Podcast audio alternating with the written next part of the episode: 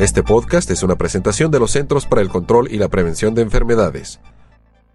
Bienvenido a Un Minuto de Salud con los CDC.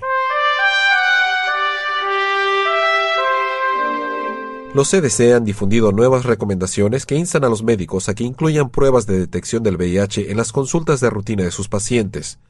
Estos exámenes de rutina del VIH garantizarán que más personas se enteren si están infectadas con el VIH, puedan recibir tratamiento lo antes posible y reduzcan el riesgo de contagiar a sus parejas. Se calcula que en Estados Unidos 40.000 personas se infectan con el VIH cada año y cerca de un millón viven con este virus. Pero de estas personas, 250.000 no saben que están infectadas. Esto significa que no están recibiendo tratamiento y que podrían estar contagiando a otros.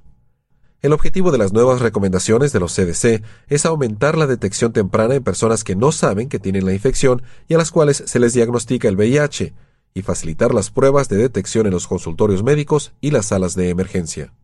Le invitamos a que nos acompañe la próxima semana en una nueva emisión de Un Minuto de Salud con los CDC. Para más información sobre la salud visite www.cdc.gov